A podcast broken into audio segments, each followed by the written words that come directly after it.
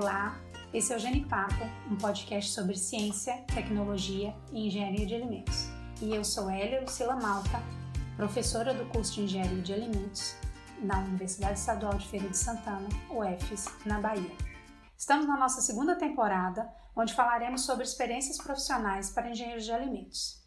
No episódio de hoje, vamos bater um papo com Nilmara Matias, engenheira de alimentos, egressa da UFES e prata da casa. Olá, Nilmara. Olá, bom dia, boa tarde, boa noite. Não sei que horas você vai estar escutando esse podcast, mas para mim é um prazer estar aqui com, com vocês. Espero que esse bate-papo aí seja ouvido por muitas pessoas, muitos estudantes do curso de Engenharia de Alimentos e de alguma forma contribua para vocês, tá bom? Com certeza vai ser muito produtivo. Hoje temos a companhia da graduanda no curso de Engenharia de Alimentos, Ercília Valverde. Olá, Ercília. Olá, Pro. Olá, Animara. Olá, ouvintes. Estamos é, muito animadas com essa possibilidade da nova temporada para poder conversar sobre mercado de trabalho, sobre atuação profissional para os engenheiros de alimentos. E aí, Nil, eu acho que para a gente começar, poderíamos começar a falar do início, né? Da graduação, é, e do que você acha que foram experiências mais interessantes ou mais importantes para a sua formação inicial. Ótimo, perfeito. E é muito bom começar falando da época do período da graduação, porque eu considero, apesar de ter 10 anos vou fazer de formada, muito vivo para mim tudo que eu vivi na universidade e tudo que eu vivi foi muito importante para minha formação profissional e como é, ser humano, ser social também. Eu entrei na universidade em 2006 e sou de 2006.1 e fui encaminhando, né, caminhando da universidade. No segundo ano, eu consegui um trabalho como professora, professora de segundo Sim. grau de Química e Física. Apesar de atrapalhar um pouquinho, né, o curso. Eu ia perguntar agora isso, se não te Foi muito louco, porque tinha que conciliar com as aulas. A gente sabe que o nosso curso é um curso que tem uma carga horária bastante pesada, integral. A gente tinha aula o dia inteiro. E assim, foi apenas um ano, porque se eu continuasse, eu não ia conseguir finalizar minha graduação nos cinco anos. Como eu, eu sou de família de origem humilde, né? Eu precisava de alguma coisa que desse o meu sustento, né? E aí eu precisava de algum outro meio que fosse mais próximo até na universidade, dentro da universidade, e, e que eu conseguisse conciliar. Então fui buscar bolsa monitoria ou bolsa de iniciação científica e aí consegui a bolsa de monitoria de microbiologia de processos com a professora Elisa Teixeira. É que essas bolsas, elas têm exatamente essa finalidade. Ela provê o estudante a possibilidade de, de ajudar a se manter, porque a bolsa não paga todas as contas, não consegue pagar todas as contas. No caso do estudante, precisa pagar aluguel, essas coisas. Ela ajuda né, o estudante a se manter, ajuda que ele possa se dedicar a uma atividade formativa, que é isso. Sim, sim. E aí, é, eu fui monitora da, da disciplina de microbiologia de processos durante dois anos e mais um pouquinho. Foi quase o tempo de, de, de sair da universidade. E, nossa, eu aprendi muito, muito, muito com a professora Elisa Teixeira. Eu considero ela uma das mentoras, assim, da, da minha vida, da minha formação profissional, as trocas que a gente tinha, enxergar né, diversas possibilidades, além da possibilidade da carreira acadêmica que a gente conversava sempre, ela conversava sempre das experiências dela. Então, isso. isso me dava muitas possibilidades e fazia também eu acreditar em mim, porque eu sentia muito isso da professora. A professora tinha muita confiança em mim. E além de ter a experiência, né, de docência, mas a experiência também é, da iniciação científica é, dentro da monitoria, que nem sempre é desenvolvida, mas eu tinha tanta vontade, e aí a professora deu um jeito da gente trabalhar e fazer um projeto dentro da monitoria, e aí eu apresentei artigos em dois congressos, e isso foi maravilhoso. E eu me interessava muito pela área de biotecnologia, de fermentados. A minha outra experiência, que foi muito importante também, foi a experiência do diretório acadêmico. Foi muito, muito importante também. Trabalho em equipe, é, as responsabilidades de é, organizar uma semana acadêmica, né? Eu tive a oportunidade de organizar duas semeales e dois seminários. E foi muito importante também para o meu desenvolvimento é, de relações interpessoais, da minha comunicação, né? Passei a ter contatos com, com várias pessoas de empresas, egressos do curso, né? E isso também fortaleceu também bastante em mim o entendimento do que eu estava fazendo, que eu gostava do que eu estava fazendo. Então foram Sim. experiências que foram muito importantes mesmo. E essa falar, questão também é, que Nilmara comentou aí, dessa sociabilidade, né? Conversar com outras pessoas também prepara a gente para a profissão de engenharia de alimentos, que a gente lida com pessoas. Sim. Eu também tinha muito isso, eu era muito tímida e depois que eu fiz uma monitoria voluntária, eu também desenvolvi muito essa parte social. Ainda me acho um pouco tímida, mas tem trabalhado muito essa habilidade em mim. Eu acho que é algo que vai agregar muito na minha profissão, né, futuramente. E é muito importante sim, isso, a gente desenvolver isso dentro do Sim, sim. E a busca é contínua. Ainda acho que eu tenho que melhorar em diversos aspectos em relação à comunicação, porque quando você se comunica melhor, você vive melhor tanto nas relações do uhum. trabalho quanto nas relações no seu dia a dia dentro de casa. Falar também estágios. É, como a gente Sim. sabe, o curso da gente, ele é um curso que é integral, fica um pouco difícil estagiar, é, eu até tive uma conversa com vocês antecipadamente. A lei de estágio está um pouco mais, digamos assim, mais crítica em relação a umas questões do tipo de estágios voluntários, né? Até a própria universidade. Mas no meu período eu tive a possibilidade de, se a gente tinha uma carga horária muito apertada, não dava para estagiar ali, conciliar com as aulas, todos os meus estágios foram de férias. Meu primeiro estágio foi no Laticínio Bonanza, que foi o laticínio, inclusive, que foi o meu primeiro emprego. E foi muito importante ter essa experiência é, no laticínio. Elia bem sabe o quanto eu era participativa na aula de leite, justamente por ter a experiência na prática do laticínio. É, que foi uma experiência bem na prática. Eu entrava com o pessoal é, mesmo é assim, pequeno, fazia, né? Então você vê tudo muito Pegava a mesma massa de queijo e fazia. e ajudava também a fazer as análises, os controles ali. Então foi uma, uma boa experiência. Eu lembro que eu comecei nas férias e eu acabei prolongando porque teve uma greve muito longa. Teve Sim. uma greve de quase seis meses quando eu estava na universidade. É. E aí eu acabei prolongando esse estágio na Bonanza e foi muito interessante. Aí retornou às aulas, voltei.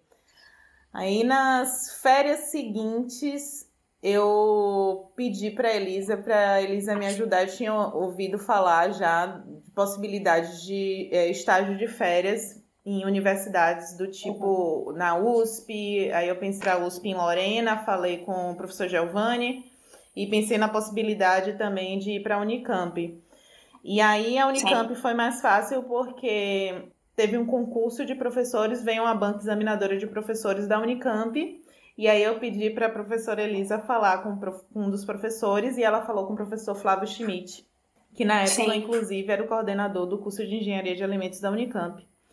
E aí deixamos tudo certo para que eu fosse estagiar nas próximas férias no laboratório de, de tecnologia de frutas e hortaliças e produtos açucarados da Unicamp, que era o laboratório que o professor Flávio cuidava. E aí eu fui para lá em janeiro, eu lembro, e fiquei mais ou menos até início de março, quando a gente ia começar as aulas. E a, a Unicamp, ela possibilita a entrada da iniciativa privada, né? Então, iam muitos é, empresários, indústrias de alimentos lá buscando nos, nos, professores, nos laboratórios, possibilidades, né? Levavam um problema tecnológico e aí a gente ia investigar. Então, eu dava suporte né, aos, aos alunos, tanto a técnica do laboratório, que era o contato direto desses empresários, quanto também os alunos de mestrado e doutorado, eu, eu contribuía nas, nos trabalhos deles. E assim, foi uma experiência muito boa. Eu também tive, graças a essa vontade é, compartilhada com a professora Elisa Testime, o que me ajudou não foi um estágio remunerado, a própria bolsa me ajudava né, a, a, a chegar nesses lugares, porque é, eu conseguia pagar passagem, né? Conseguia me manter. Uhum. Tinha uma amiga minha que na época estava iniciando mestrado na Unicamp e aí eu morei com ela. Então, finalizando aí ano 2011, entre dois, final de 2011 e início ali de 2012 foi o final da minha graduação. Eu passei mais ou menos cinco anos e meio na, na universidade. O meu TCC, que foi o, o, o relatório, né, de, de conclusão de curso, foi numa fábrica de chocolate no interior da Bahia. Foi um pouco difícil também de encontrar. Eu queria encontrar um outro, um outro estágio, uma outra possibilidade de estágio, é, ter uma nova experiência. E aí eu tive contato em um momento do curso com o professor Raimundo Camelo Mororó, que é um dos maiores especialistas do Brasil, que sabe o mundo de chocolate. Inclusive, tinha uma professora de lá da Unicamp, que, do laboratório que eu trabalhei, que ela fez todo o doutorado dela com ele. Né, era numa, numa fazenda de cacau em Ilhéus, que na época a marca era Magia Doce do Cacau. Quase Sim. meio que pesquisa mesmo, projeto piloto de uma fábrica de chocolate fino, que hoje é a marca Mendoá, que eu acredito que vocês devem conhecer. Eu, pelo menos, me interesso muito por chocolate. Sim. Aprendi o que é chocolate de verdade com o professor Mororó e eu sou uma amante do chocolate fino, então todas as marcas que você imaginar eu conheço. E hoje a gente tem a Mendoá, que é uma marca bem consolidada, inclusive tem lojas espalhadas em alguns lugares do Brasil aí. Então eu, eu trabalhei lá com eles, fiquei durante dois meses para desenvolver o relatório de estágio e aprendi bastante também com o professor Mororó. Uma coisa legal também é perceber a variação de experiências, né? Sim. Muito variadas, em áreas de conhecimento variadas. Isso é bem legal. Uhum. Se esse foi a experiência do que você está relatando já com o TCC, a gente caminha então para você falar a respeito da, da, das primeiras experiências assim que você se formou, é, as principais dificuldades iniciais ou, uhum. ou, desafios, né? Sim. Então, eu. Minha colação de grau foi em 27 de abril de 2012, né? A gente sempre cola grau um pouco depois ali da apresentação do TCC, que a minha foi mais ou menos no final de fevereiro. E Sim, em fevereiro, ali, início de março, eu estava desesperada atrás de trabalho, mandando currículos para todos os lugares do Brasil. E aí é isso que surge o pessoal da Bonanza. E aí me chamaram para trabalhar lá como gerente de produção. E aí foi minha primeira experiência profissional mesmo, como gerente de produção lá na, na Bonanza. Acho que ele chegou até a visitar a gente quando eu estava lá, se eu não me engano. Não lembro, Nil. Uhum. Gerente de produção, mas faz tudo.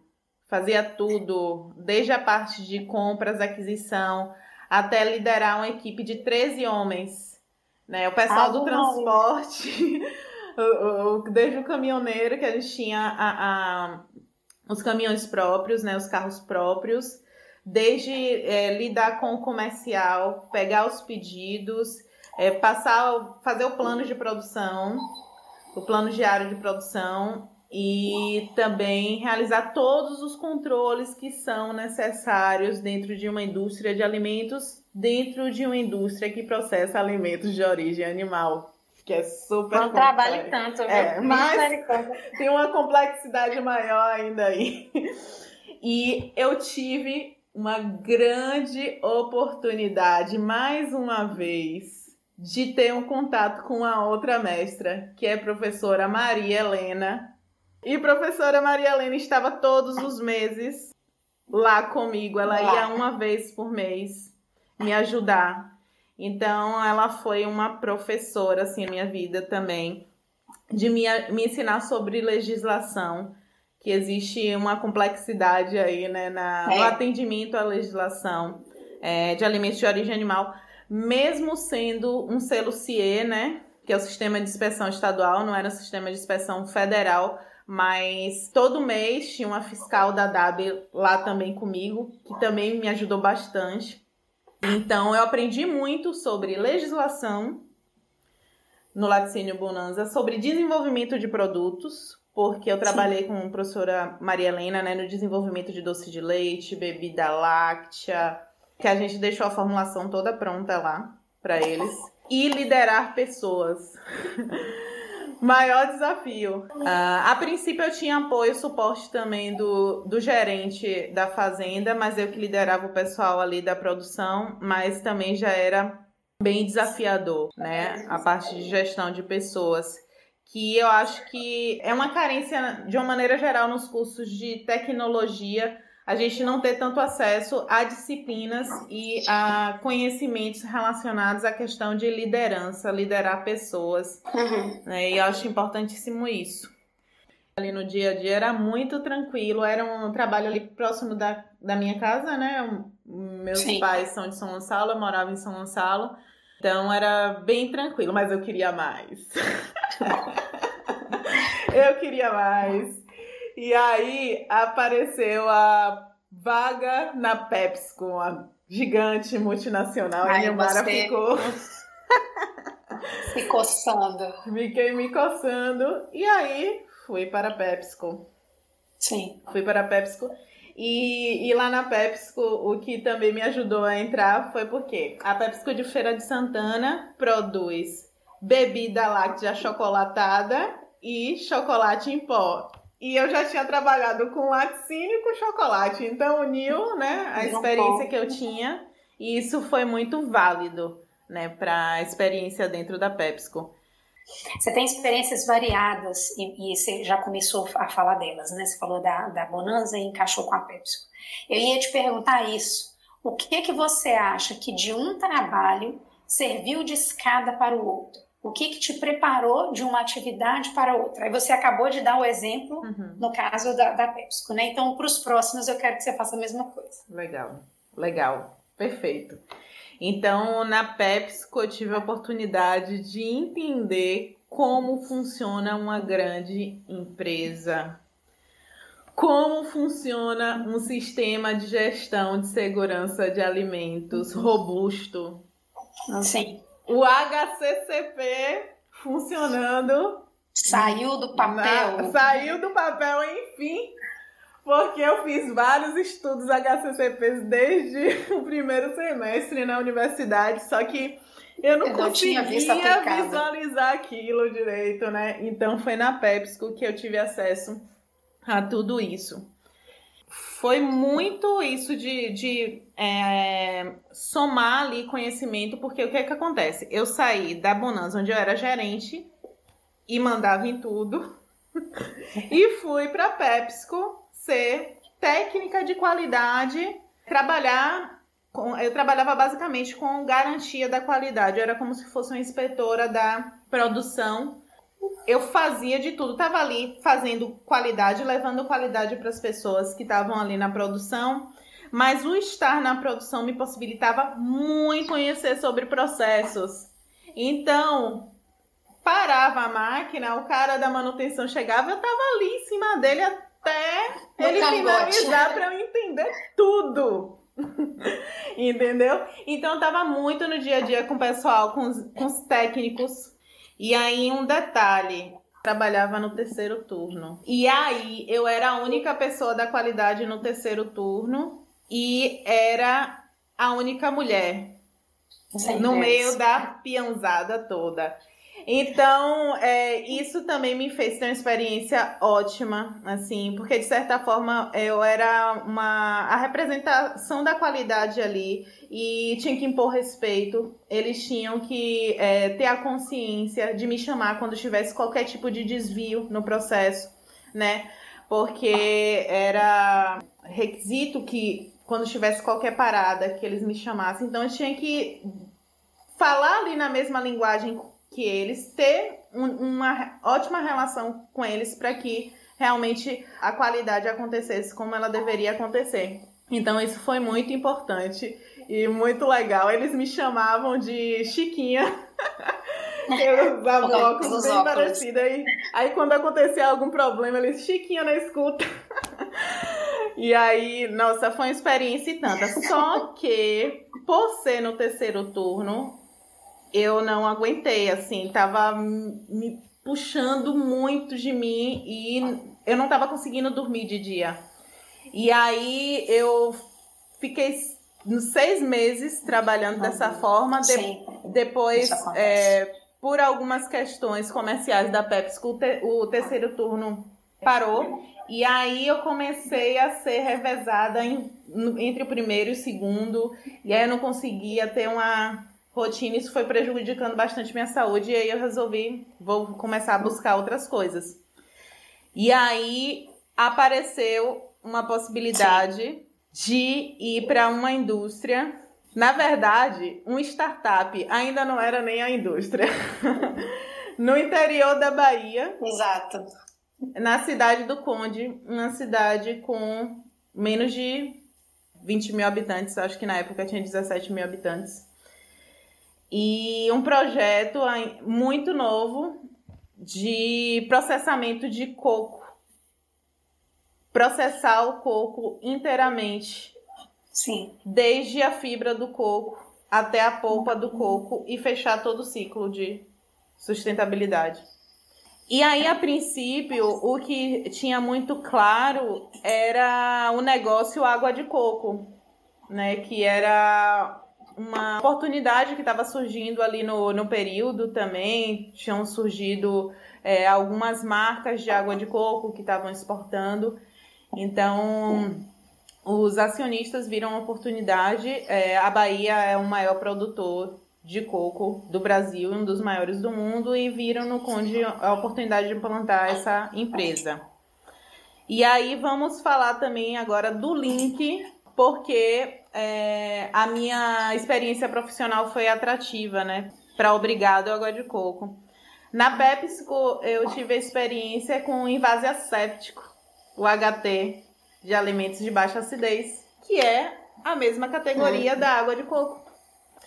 Então. É, Mesma característica. É, eu já tinha toda a experiência com invase asséptico, que é, é, um dos processos dentro da indústria de alimentos mais complexos, né? Que é invase de produtos de baixa acidez, invase asséptico, Sim. o HT. E eu cheguei desde o início lá no Obrigado, só tinha o galpão quando eu cheguei, então eu participei de toda a montagem da linha. O que eu cheguei na PepsiCo e já estava pronto já tinha passado o teste asséptico da Pepsi, que eu cheguei meses depois do teste asséptico, que é o teste de validação da linha. Na Obrigado, além de é, acompanhar todas, todas as instalações industriais, eu acompanhei e planejei todo o teste asséptico para validar as linhas.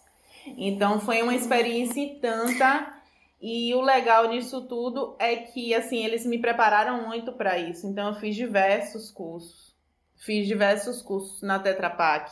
Fui na Tetra Pak mais de uma vez.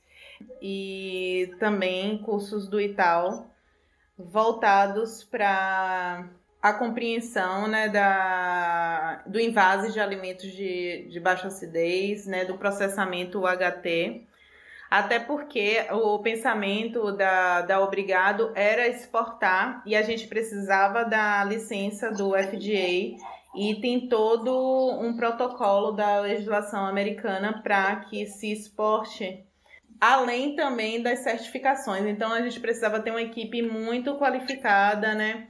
Ter um, uma equipe de acordo com o que era exigido pelo, pelo FDA também. Mas, enfim, foi é, uma experiência lá de dois anos e três meses que eu fiquei na, na Obrigado. E além de ter tido essas oportunidades, também tiveram muitos desafios, porque foi lá também que, já dentro de uma indústria maior, né, que já era uma indústria é, que desapontou, já grande. Eu tinha um cargo de liderança e liderava muitas pessoas, tinha bastante responsabilidade. Então foi bastante desafiador e ali também já sendo líder de pessoas com, com nível ali também de graduação um pouco maior, né? Então, mais desafios, além de atuar na parte de desenvolvimento de produtos, né? Acompanhar os processos, controle de qualidade, garantia de qualidade, implantação das normas 9, 14, 22, FSC 22000, é, orgânico, Rainforest, tudo isso aconteceu nesses dois anos e três meses. Então foi bastante coisa, foi bastante desafiador atuar na Obrigado e muito da minha experiência profissional é, eu aprendi lá. Além da, da primeira experiência assim, mais distante de casa também, isso me ensinou bastante, né? A conviver com a, com a solitude. Enfim, foi isso. Quando eu saí da, da Obrigado, eu fui convidada para ir para a Natulab, que é um laboratório farmacêutico em Santo Antônio de Jesus. Olha. E aí eu trabalhei na Naturilife, que é né, a linha de nutracêuticos. Então foi outra experiência assim totalmente diferente, porque os medicamentos eles são controlados pela farmacopeia. Então eu Sim. fui lá conhecer a farmacopeia que eu não conhecia. Então foi uma experiência muito legal. Eu era a única engenheira de alimentos no meio de um monte de farmacêutico.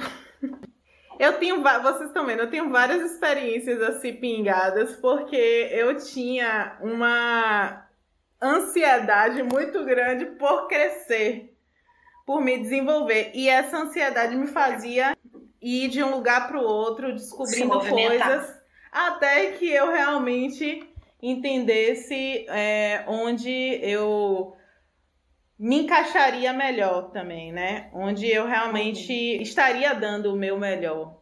E nessas experiências todas na indústria, eu descobri que eu não queria estar diretamente trabalhando dentro de uma indústria.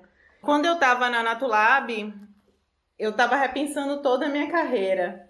Eu decidi dar uma pausa na minha carreira dentro da indústria e repensar. E aí eu pensei na possibilidade é, de ir para a carreira acadêmica. Daí eu passei no mestrado em engenharia química na UFBA e saí de Santo Antônio de Jesus e vim para Salvador para voltar a ser estudante, né? Falando também um pouquinho do que foi assim a, eu falei de todas as coisas que foram interessantes, né, dentro da, do que foi ótimo uhum. é, dentro da, da indústria. Mas é, eu tive algumas desilusões também dentro da indústria, tive uma situação grave também de assédio moral. E aí isso me fez repensar um pouco a carreira. Talvez eu não estava preparada também ali naquele momento para me defender disso, né? Então eu senti a vontade de dar Mas eu não sei se a gente está completamente preparado para isso. Sim, sim, sim. Então eu precisava respirar, simplesmente cuidar de mim. Mas não queria parar. Por isso eu vi, vou fazer um mestrado para eu não ficar parada. Aí, repare o perfil de Umara. Ela está cansada e ela acha que fazer um mestrado vai ajudá-la a parar. Não é? Um curso louco que dura dois anos, que você tem que fazer crédito e experimentação laboratorial. Uhum. Descansou Sim, bastante, né, Gil? Mas, é, é. Mas de certa forma, nossa, foi, foi, era o que eu precisava fazer naquele momento, porque o que eu tinha passado tinha até me feito desacreditar se era aquilo que eu queria, se era engenharia mesmo que eu queria. Sim. E nossa, foi muito bom voltar a estudar. Foi muito bom entender que, rapaz, aquilo ali eu, eu tinha muita afinidade com aquilo. Entendeu? Eu passei todo. Tinha gente que tinha acabado de sair da universidade e perdeu as disciplinas, e aí eu ia para a biblioteca, fiz grupo de estudo, juntava todo mundo. E isso me deu um gás também, entender que eu era capaz, que eu era uma engenheira competente. Isso foi muito importante aí no caminho. Serviu muito para te reconectar, né? Sim, caso. me reconectar é. com ser engenheira. Foi muito bom. E de repente, o RH da empresa que eu trabalho hoje me encontrou no LinkedIn e me ligou. E aí, a empresa que eu trabalho hoje é uma certificadora. E eu fui chamada para trabalhar como auditora de sistemas de gestão da qualidade. E aí, toda a bagagem que eu tinha, que eu adquiri ali de sistemas de gestão da qualidade, segurança de alimentos e meio ambiente, foi fundamental para que eles vissem, me enxergassem. Inclusive, eu fui encontrada pelo LinkedIn, visualizaram um potencial ali em mim. E aí, rapaz, isso aqui é novo, vou experimentar. Comecei, entrei como trainee, porque é uma área que demanda muito conhecimento, muita qualificação. Então, eu entrei em maio de 2018 e aí eu passei pelo menos seis meses sendo qualificada, né, acompanhando outros auditores, é, acompanhando auditorias como ouvinte, fazendo diversos cursos, que até hoje eu continuo fazendo, porque a gente tem que fazer. Sim. É, não pode parar. É. E aí estou nessa como auditora de sistemas de gestão. A, a princípio eu consegui a minha qualificação como auditora de normas ISO. Sim. E aí fui auditando empresas, indústrias de alimentos certificadas na norma ISO. Depois consegui a minha qualificação para auditar a ISO 22000, que é segurança de alimentos. E hoje os clientes todos da ISO 22000 do Brasil, da empresa que eu trabalho, eu atendo. Então eu viajo o Brasil inteiro atendendo esses clientes. Eu audito é, a ISO 22000, audito também o HCCP e o GMP, que são normas próprias né, da certificadora. E estou sendo qualificada para outras normas. Fui qualificada para a BRCGS, que é uma outra norma é, de segurança de alimentos. Fui qualificada para o SQF, que é uma outra norma de segurança de alimentos. Fui qualificada para a FSC 22000 também. E nessas eu estou como trainee ainda, me desenvolvendo.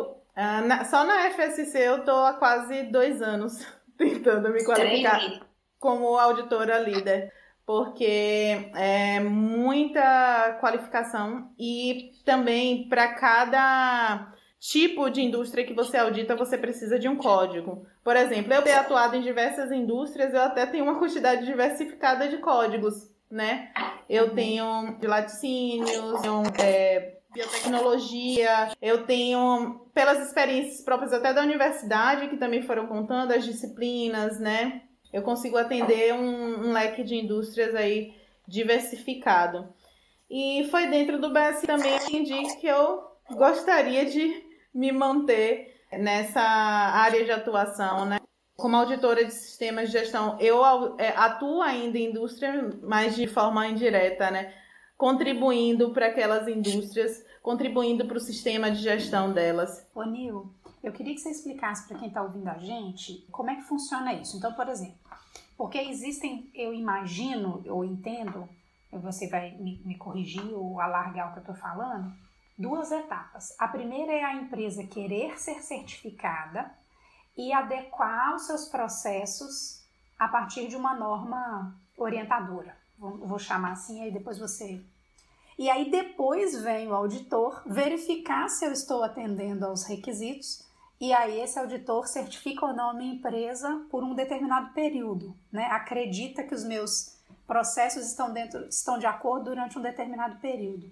Você atua só na auditoria ou você também atua na implantação? Explique melhor isso, caso eu tenha não deixado claro. A certificadora ela oferece produtos de certificação e também ela oferece o que a gente chama de gap analysis, o Gap Analysis vai na empresa e identifica os gaps, né? As, as vulnerabilidades, fraquezas ali do sistema de gestão e avalia se a empresa vai estar preparada para certificação. Então é quase como se fosse uma consultoria, o Gap Analysis.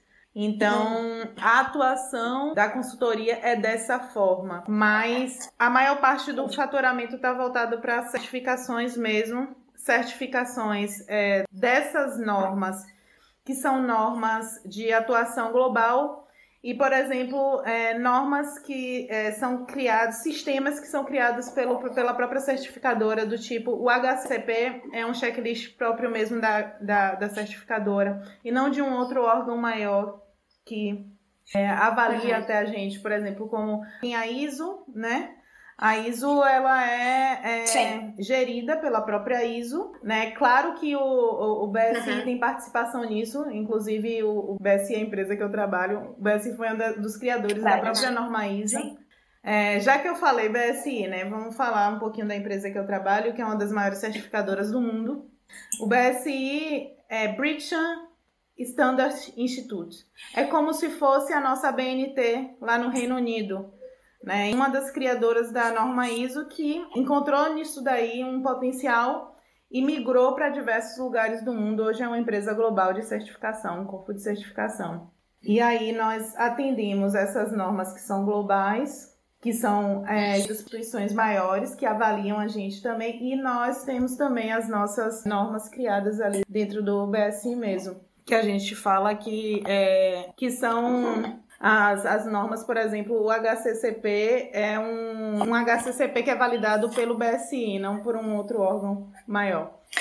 Ercília, para encerrar ou para caminhar para o encerramento, é, você tinha pensado em algumas questões? É, tem alguma que você queira fazer que a, a Nilmar ainda não não respondeu, tem sim. É, na verdade, eu tinha separado em algumas questões e a Nilmara foi esclarecendo essas dúvidas ao longo da nossa conversa.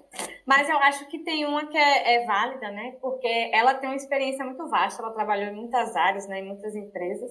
Então, eu queria saber assim, qual conselho né, você tem para dar, né, ou você daria para esse estudante de engenharia de alimentos que está para se formar e que não sabem dar certo que era seguir, né? Como ele se decidir, não sei qual conselho você dá assim para ele desenvolver uma habilidade para uma determinada área, para criar uma intimidade com um determinado tipo de serviço. Uhum. Então vamos lá, o conselho que eu dou para vocês é que vocês tentem é, ter o máximo de experiências na prática que vocês puderem, né? Eu sei que às vezes é um pouco difícil ter o tempo para estagiar, mas procurem dentro do possível experimentar o que a universidade possibilita para vocês, né? É, não só a, os estágios que vocês podem fazer em empresas, visitar as empresas, né? Visitar mais as empresas. O próprio, a própria participação dentro do diretório acadêmico também e até, como eu falei, compartilhar com as pessoas que já têm, já saíram, estão no mercado de trabalho, né? Tentar conversar, ter contato com essas pessoas e realmente conversar, trocar experiências com essas pessoas, trocar experiências com seus professores também, porque muitos dos professores, como Elia, além de ter experiência acadêmica, têm a experiência na indústria. Eu acho que o estreitamento do, da relação com o professor é muito importante né? Ver os professores como mentores, né? Para sua formação profissional. Acho que algo que é muito importante para você entender o que é que você quer, o que é que onde você vai conseguir expressar o melhor de você é você se conhecer. Então, buscar mecanismos de autoconhecimento, né?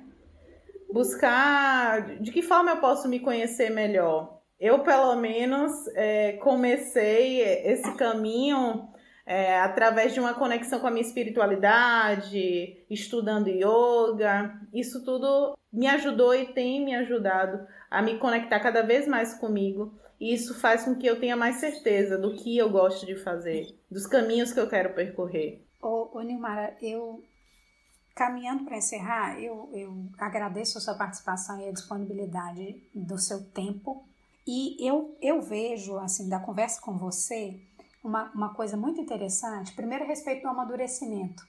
Dá para perceber que, e isso é uma experiência muito boa da gente aprender com o outro também, né?